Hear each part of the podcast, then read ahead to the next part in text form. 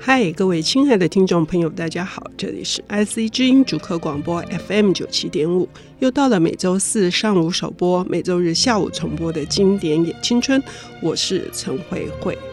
关于你的孩子将来会变成怎样，你所想象的教育方式是一种矫正，或者是一种引导。姑且不论是怎样的一个方法，但是背后最重要的，呃，又是一个怎么样子的期待，或者是有什么样的准则？真的有准则这件事情存在吗？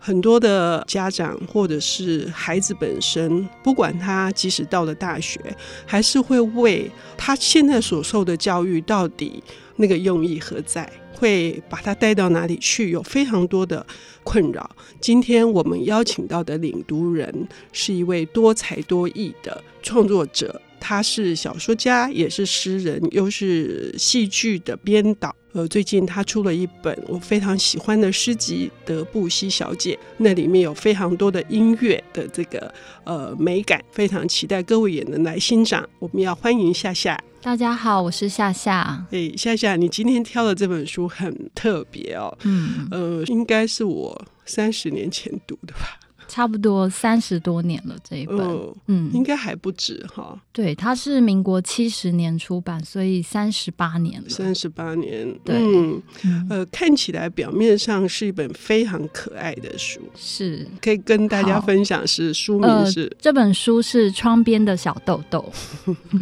一听就想微笑，对不》，对？是好，嗯，为什么呃，在这么长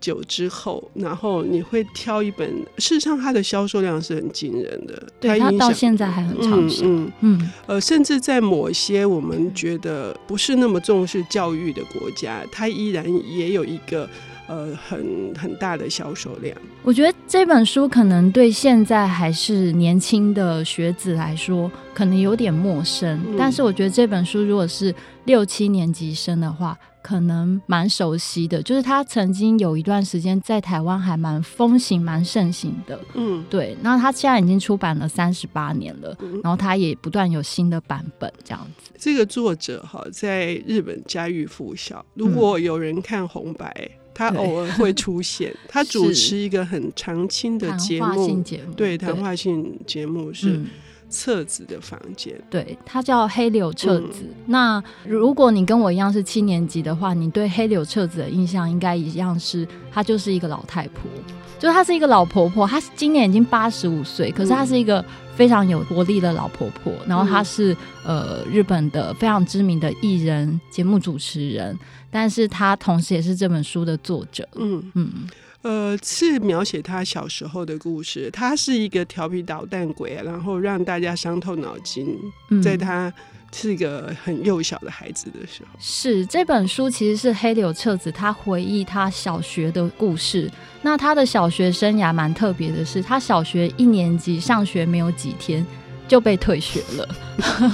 就是如果现在有家里遇到有这样的小孩，一定是非常头痛、很紧张。那呃，我觉得彻子的妈妈蛮有趣的是，她选择没有告诉小豆豆说她被退学。到他二十几岁，豆豆知道了哈，对他到二十几岁才知道嗯自己当年是因为被退学才转学到书中的这一个学校巴士校园。嗯，对，嗯那他就到了这个学校就读，然后没想到从此爱上这个学校。你知道哈，要让一个呃，就是老师觉得她是个 trouble maker 的一个小女孩，确实不知道她脑袋在想些什么，常常做出一些突兀的行径，比如说一直站在窗边看着外面， 然后一直跟外面的人打招呼哈。嗯，然后，因为她好奇，她的桌子有桌盖，然后有对一直掀桌盖对，。一直掀桌 盖。那像这样的小女孩，她怎么会爱上这所新的学校？她的课程或她的有什么特别之处吗？嗯，他本来是正规学校的孩子，那就像刚刚讲到，他就是完全没有办法服从上课的所有的规则，他根本不知道什么叫上课。简单来说就是这样。但是他转学到了这一所巴士校园以后，这个学校很特别的是，首先教室里面没有排座位，嗯你每天都可以坐自己喜欢的位置，然后再来没有课表，老师早上的时候会把今天要做的事情写在黑板上，你可以依照自己的喜好顺序来完成这些事情。那如果大家很快都完成了所有的事情的时候，下午的时间甚至可以一起出去玩，嗯是一个学风非常自由开放的校园。哎，这样子的理念哈，在我们这种追求一个分数教育，或者是我们希望挤进一些什么名门学校，嗯，嗯是完全不同的。对，就是这个校长心脏非常强，他完全不追求升学，嗯相对来说，其实他是一个非常信任孩子的校长。嗯所以他相信每一个孩子在有足够的自由空间自己去发展发掘的时候，孩子会自己知道自己需要的是什么。所以他不只是他们上课方式很特别，这个校长为学校设计的每一个活动都很特别。比如说，嗯、他们中午吃饭时间一起唱歌，围坐在一起吃饭，是一个非常温馨的气氛。然后他要求每一个孩子的便当每天都要山珍海味，可是那个山珍海味并不是大鱼大肉，嗯，而是想要用一个很简单的概念跟方式，让孩子知道他有没有吃足够营养的食物。嗯，就是顾到营养均衡，对不对？对，所以山嗯珍可以是肉松就好了，对海味可以是海苔就好了。嗯，对而且孩子也因此而去认识，对不对？认识对他自己吃了什么菜。是认识他自己的菜，然后也认识别人的菜色，嗯然后也认识到就是这些食物给他们带来的营养。嗯，对，然后或者是呃，我觉得印象最深刻是他们学校的运动会吧。嗯对他们学校的运动会也是校长自己设计的。嗯那如果以正规学校来看的话，就是根本就是很乱来。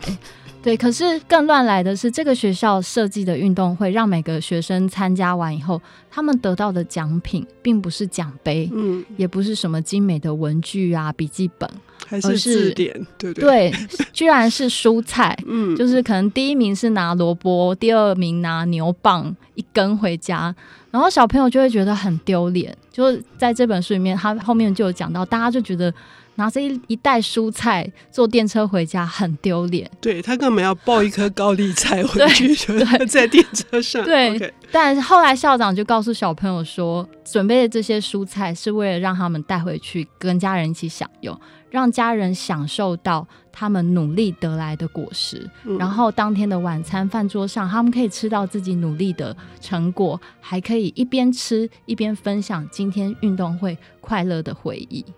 现在有这样的老师或校长吗？应该还是有啦，我不应该这么悲观哈。你对刚刚讲那个便当的事，还有一件事让我觉得呃也很特别，是嗯他们学校没有校歌，哎，哦，对，只有吃便当的候，时候唱歌。他们甚至没有校服，这个理念我觉得也很棒，嗯因为校长认为要让孩子。非常尽情的玩耍，嗯如果为了怕弄脏衣服、弄坏衣服而不能玩，是一件非常扫兴的事情。嗯所以他要求家长让孩子穿旧衣服来学校就可以了。嗯，嗯尤其是如果有一些很好动的孩子，嗯他本来就是要发泄精力，像小豆豆，对，他一件洋装可以勾破十几个洞，对不对而且甚至连内内裤内裤都会勾破对，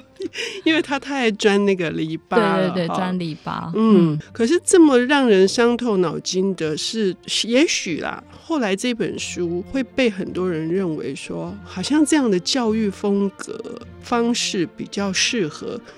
呃，所谓的学习障碍。嗯，就是这一本书出来以后啊，其实以台湾来说好了，以台湾当年的学校的状况是一个班级五六十人，然后大家就是以成绩为这个教学现场最重要的一件事情，最重要的目标。所以当年大家看到这本书，包括我，我的第一个反应是，我觉得这是编的。嗯我甚至一再的去问我妈妈，去问大人说：“这个是真的吗？”嗯我觉得这整本都是这个小豆豆，我不晓得他是谁。那时候我不知道黑柳彻子是谁，我觉得这不晓得是谁，他幻想出来。可是，一面觉得这是假的，一面又觉得真的非常美好。嗯嗯、我觉得这本书它其实就提供了一个对教育现场的想象，甚至让我们去有机会认识到学习障碍的孩子是什么样子，嗯呃，他们需要什么样的学习环境，对他们来说才是能够发展的。嗯，这是一个特殊后来岔出去的，因为册子就是这个豆豆本人并不认为他有学习障碍的。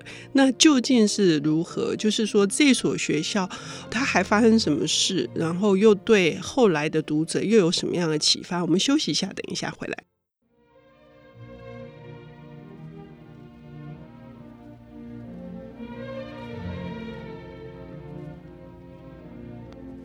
欢迎回到 IC 之音逐客广播 FM 九七点五，现在进行的节目是《经典也青春》，我是陈慧慧。我们邀请到的领读人是最近刚出版了他最新诗集《德布西小姐》的诗人，同时他也是小说家，更是非常注重跟孩子沟通的这个戏剧编导夏夏。大家好，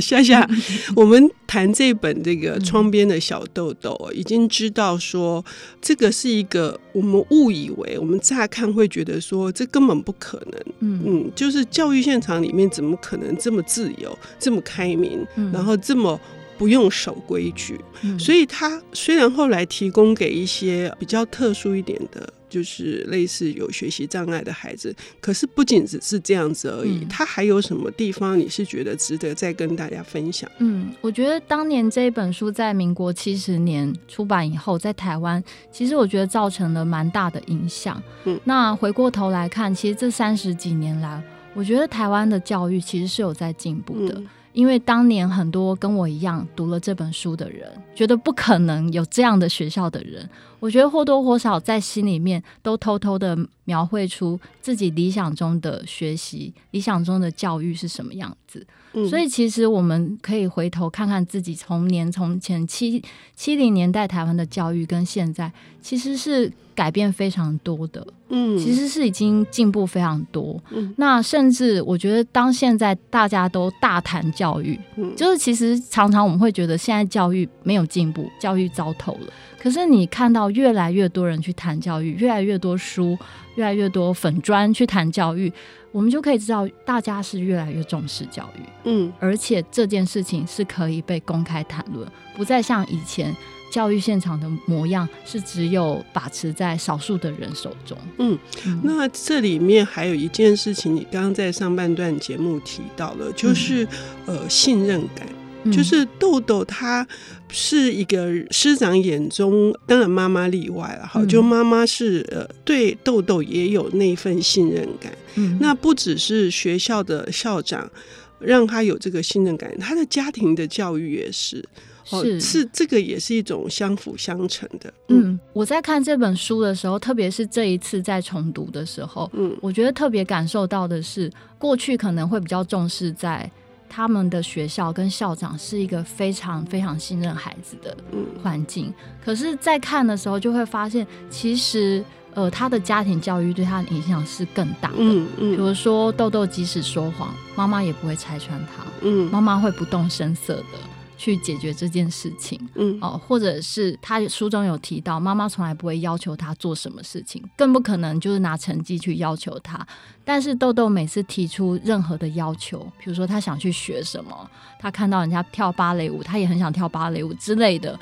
妈妈从来也不会问他为什么，妈妈只是帮他完成这件哎、事。这里面有一个我们一定要讲的，嗯就是有一天，因为豆豆他的好奇心实在太旺盛，那有一个年轻人那时候在打仗，然后这个年轻人为了谋生，就有一块树皮，就是对要卖说，任何人只要买这块树皮，吃的是味道是苦还是没味道，表示你身体很健康。那那时候需要二十钱，二十钱当时钱是很大大的，对而他没有钱，他居然跑去跟。校长校长借钱，你跟我们聊一下这件事。对，就是我其实看这一篇的时候，我觉得太不可思议了，嗯因为身边所有的大人都让我觉得怎么会这样？嗯 对他就是上学途中发现有这么好的宝物，嗯他就跑去跟校长借钱，校长居然借他了。嗯那我觉得校长借他已经很扯了，嗯可是他回到家以后跟妈妈讲这件事情，然后请妈妈拿二十钱给他，让他去还校长。嗯妈妈也给他，也没有怪 他。是，然后对他还一一的让所有人都去试那块树皮，然后是大家也都配合他、哎，对，也没有人告诉他说你被骗了，嗯或者是是嗯你花这么多钱买一块树皮很蠢。是所有人都去啃那一块树皮，告诉豆豆说：“我吃起来是苦嗯的，还是没有味道对。？”对，然后他最开心的是，因为那个狗狗啊，可能他也给他的狗对，吃他的狗，对，还那有他流浪狗，对。 然后，如果他们都觉得第二脸上表情很好，就表示他们很健康，嗯对他们没生病。然后他们不在乎那个二十钱，他他们所有人在乎的是豆豆觉得大家很健康，以及大人们觉得让豆豆觉得大家很健康是一件很棒的事，所以二十钱是不重要。是，他是呃，后来册子在写的时候，他就有写到说，校长看着他，因为豆豆听到他身边的人很健康，豆豆觉得很开心。校长为了豆豆这样开心，他们都觉得 很好， 这也是一个很大的信任感欸呢。可是我们现在还是要努力朝那个方向。好，是，我是们要如何让我们的的下一代或我们嗯身边人，我觉得不一定是亲子关系，嗯甚至是职场里面的同事的关系，嗯或者是部属的关系，嗯或者是朋友的关系，嗯要如何做到这一点？这是多大的温柔！是是， 就是我在读这一本的时候，我就会想说，呃，我多么希望未来我的孩子，或者是未来呃所有的孩子都能够在一个这么信任、彼此信任的社会环境之下。可是，首先我想到的就是，我们知道要对孩子信任，我们相信孩子的能力。可是，如果大人之间没有嗯足够的信任感，那这些孩子长大以后，他们面对真实的社会的时候，他们的冲击是何等的大。嗯，对，所以我觉得我在看这本书的时候，呃，心里会很希望能够有这样的巴士校园。嗯，可是，也许换一个角度来说，我们每一个人都有机会去创造像巴士校园那样子的环境。那我们嗯事实上也正在往那个方向走。嗯，尤其是因为这个书太卖，然后嗯后来黑柳彻子女士她自己有写了一个他们这些同学的近况，是，一其中有一段我也非常感动，就是有一个同学，他就念完巴士学园，然后再念一年中学，因为战乱的关系对，，他就没有再念书了，他就嗯从事他的家业，他也不觉得他没有念书是一件是，是一件多么羞耻的，别人都可以读到多高多高的学历，嗯，我嗯觉得这就是巴士校园的精神。嗯那特别是校长，其实，在他们的生活的教育当中，其实非常重视的是如何认识、体验真正的生活、真实的生活。嗯那我觉得这也是我们现在不只是教育哦，我觉得对大人来说也是嗯，如何学习体验真正的生活。在我们现在很多事情都透过网络、手机的时代，这件事情反而是更重要的。是对，所以这也是夏夏想要再次，我非常感谢你。我重读《窗边的小豆豆》的时候，我们常常会有这种问题，就是我们很久以前读了，我们就觉得、啊，我们都理解了。是。可是事实上，好的作品就是你读多少次，你都有嗯新的收获。嗯，所以我们也非常的期待，就各位听众朋友在夏夏的介绍，能够再去读这本非常可爱，可是呢，也可以给我们更多的提问，以及让我们更加的努力，做一个好的大人的嗯窗边的小豆豆。谢谢夏夏谢，谢谢，谢谢谢大家。